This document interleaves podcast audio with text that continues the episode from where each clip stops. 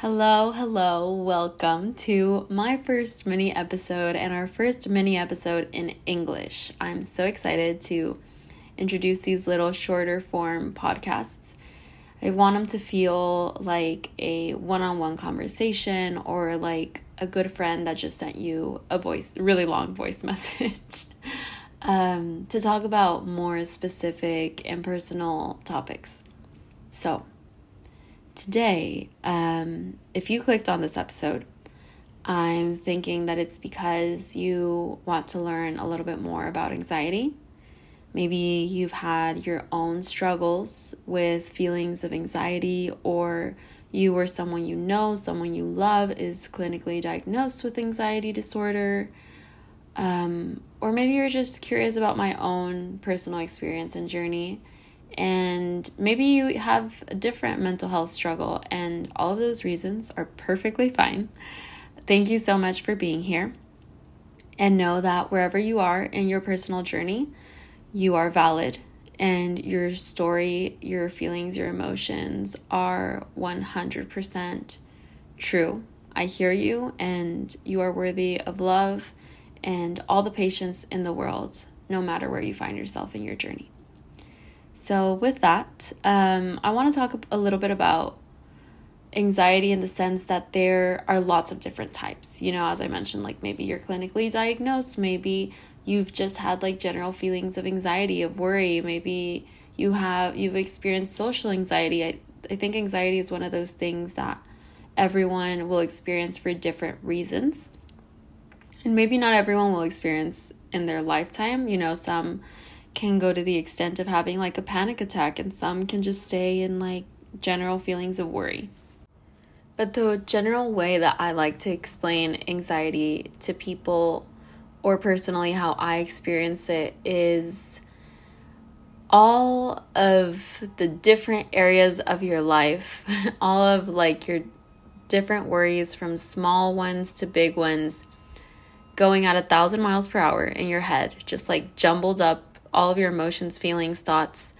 Um, like, yeah, I like to think of it just like mentally, how everything is just going all over the place. And that overwhelm and worry can start to take over you physically, mentally, emotionally. And it's just this general feeling of of being overwhelmed, um, restlessness, and yeah it'll it'll show up for for everyone in a different way but those are just some of the general ways that maybe you can help identify feelings of anxiety in your life. So for me my first i feel like in the past when i was younger maybe i had feelings of anxiety when i don't know a big test was coming up in high school or there was um, from problems or something big was happening in my life. You know, that those are normal feelings of anxiety.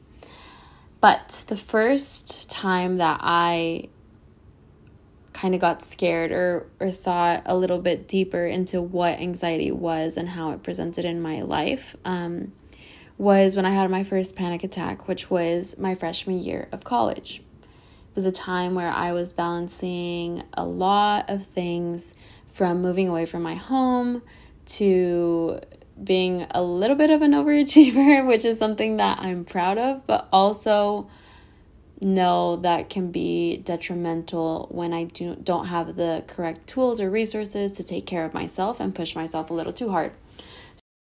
Luckily, I study social work and in my major, a bit there's a big emphasis on self-care and I rapidly learned many tools. Um, I learned what this what uh, what I was experiencing was. I learned tools to support myself um, in that sense. But in the moment, I was panicking. That's exactly what I was doing. And I called my mom, and she was so helpful in being able to calm me down and just talk to me and talk me through it and find solutions to the little problems that were going on in my mind and letting help me let go of the things that weren't so big. So, she she is amazing. She's my biggest support system always. Um, and to this day, I still call her all the time when I'm feeling anxious. I call her all the time, anyways, but when I'm feeling anxious in particular, because she's able to help me. So, yes, that happened, and I realized that, okay, this is something that happened to me. I don't want it to happen again. What are some things that I could do or find ways to cope with my general feelings of anxiety so it doesn't get to that point? Then a global pandemic came, and I feel like that's the first time that lots of people had started to have um, more struggles or become more aware of their mental health and develop feelings of anxiety. Uh, I feel like lots of people who hadn't had those emotions or panic attacks come up in the past were having them come up because it was a time of so much uncertainty and so much worry. So during the pandemic, I thought that I wanted and needed a little bit more help to help me through these feelings of anxiety. So I I started seeing a licensed clinical social worker. She came up with this brilliant idea that I would love to share with you all today. What we did was create on my notes app in my phone a list that's called what to do. And it's just a list of coping mechanisms and resources that I use in my life whenever I have feelings of anxiety come up. So I'm I'd love to share these with you and how I use them in my everyday life. And feel free to create your own notes app or grab a pen and paper if that's what you prefer, which I usually do, but this is good because I have it on handy on my phone. And write down what resonates with you. What are some of the coping mechanisms that you hear here? Wow, that was that was a tongue twister. Um, that you hear on this episode. Um, see what resonates with you, write them down, and maybe use them in your own practice, in your own life, uh, to to help with feelings of just stress, anxiety, overwhelm, like whatever it is. So the first thing I have on my list is a quote or like a little message that I wrote for myself. So maybe write an affirmation or a reminder or something for you when you're going through these difficult emotions. So I have take a walk. I feel like walks are very helpful to just clear your mind, look at nature. I also have journal. Journaling is the best thing ever created to help with anxiety, I feel like because it's it's literally brain dumping everything that is going on in your head that you don't even understand and just writing it out in a way that it does not have to make sense. It's just writing it all out and trust me, if you've never tried it, it's literally like a word vomit onto a page that helps you get rid of everything that's going through your head. So I think it's extremely beneficial. So many other people that do journaling have also told me of the benefits of it. So I believe I believe in its power. I think journaling is one of just those things that is always helpful because it's a way to talk to yourself and connect with yourself that you really can't do unless you're actually writing it down. We can talk about journaling more in depth in another episode if you would like that, let me know. These things don't have to be extravagant. It's just like simple things that will help ground you and help you be more present in the moment.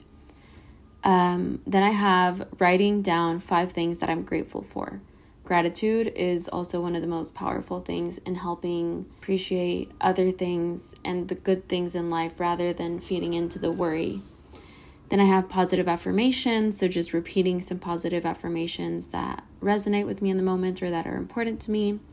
I have making tea. It's a very grounding activity where it's like, okay, let me put the water to heat up and then let me pick a tea and, and then let it steep for a few minutes and just like kind of allowing yourself to slow down. I feel like with anxiety and worry and overwhelm, a lot of it is just like going too fast and being too fast paced and things going at a million miles per hour in your head. Um, these are just small things that'll help ground you um, every day. Then I have a breathing exercise and I have a link to a YouTube video that's just like some some calm like breathing exercises.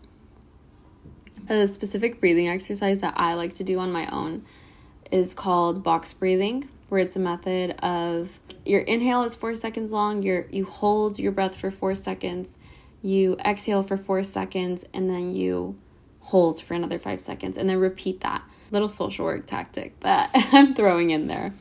Um, and then working out. Working out is also one of the biggest things that I use to to manage my anxiety. I like to work out on a regular basis. Only work out in ways that you enjoy. I feel like is very important. So, whether you like to run or dancing or lifting weights or pilates like it does does not matter what other people like to do what do you like to do and that should be your way of working out and just letting go of the world around you and just focusing on the positive benefits that it has for your mental and physical health. Then I have music. I literally have a link to my Spotify and a playlist and just put music and dance or sing or do whatever you want, but it's just helpful. It's a good it's a good distraction. I also have a link to mindfulness and meditation, grounding exercise. I have also just like a word that says relax. So, whatever that is, whether it be like taking a bubble bath, laying down, uh, taking a nap, or just like watching a series or TV, just doing something to relax. if if I obviously can, like, because you're gonna need different things at different moments in your life. Sometimes you're at work. Sometimes you can't just like drop everything and go and take a nap at home. So that's this is where like some of those links to grounding exercises are very helpful because or like the box breathing or just like making yourself a, a cup of tea or drinking some water like taking a walk those things will be more helpful in moments where you can't just drop everything. If you can you can go to bed but if you can't there are other things that you can do. Don't feel like the only option is to go to bed or like to ignore them. So i also have call a friend who are the top three people in your support system that you can talk to about anything that's going on in your life? Maybe that's one of your parents, a family member, your boyfriend, your girlfriend, your best friend, your therapist, like whoever it be. Make sure that you have them on speed dial and you can call them in one of those moments if you need. Sometimes people are more knowledgeable than us and it can help us see the things that we don't always see. So, calling someone in your support system is very important. Or you don't feel that this is something that someone in your life can help you with directly in that moment, there are crisis lines everywhere online. I will do the work in a second and find some uh, and link them to this episode so that you can have them. Maybe put them on speed dial if that's something um, important for you to have. And even if you don't feel like you are at a point where you need that, maybe someone in your life will at some point. So I think there's nothing wrong with having more resources and normalizing these types of conversations because I think taking care of our mental health is extremely important. And the more we destigmatize these conversations, the more our society will. And I think that people will be able to talk about them in in a more normalized way. And the other thing that I have is um, a what not to do list. So I have a few things that are not helpful to me in those moments. So the first one on the list is scrolling social media, which it can be controversial because sometimes I feel like just mindless scrolling can help um, help you relax but if you're doing it, I've also realized that I do it sometimes to avoid my feelings, and that's when it's not okay. It's good when it's entertaining and like it's mindful and something that you want to enjoy. But if it's just to like not pay attention to your emotions, that's when you say, okay, maybe I should be doing one of the other more positive things. Um, and then spending time with the wrong people, that's never going to help you. Create good support systems spend time with people that help fuel you and not people that um, create more anxiety in your life. So, that was my list of resources and a little bit of my own experience um, dealing with feelings of anxiety in my life. So, thank you. Thank you for listening. I hope this was helpful to you. Um, send it to someone, to a friend, to a loved one if you think that it would resonate with them. Let me know what you thought, what other conversations or insights you'd like to hear. But please know that wherever you are in your mental health journey, it is completely valid. I am always here. You can DM me or Marianne on the Entre Platicas Instagram. We are not experts at all, but we have personal experiences and lots of love to give. So, however, we can support you, we are here. And yeah, thank you so much for being here. I'm sending you all so much love, so much positivity.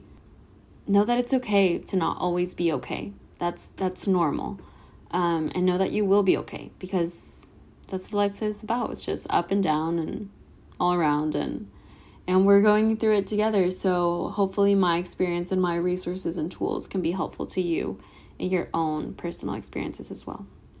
Sending you a big hug and hope you tune in to the next episode. Thanks. Bye.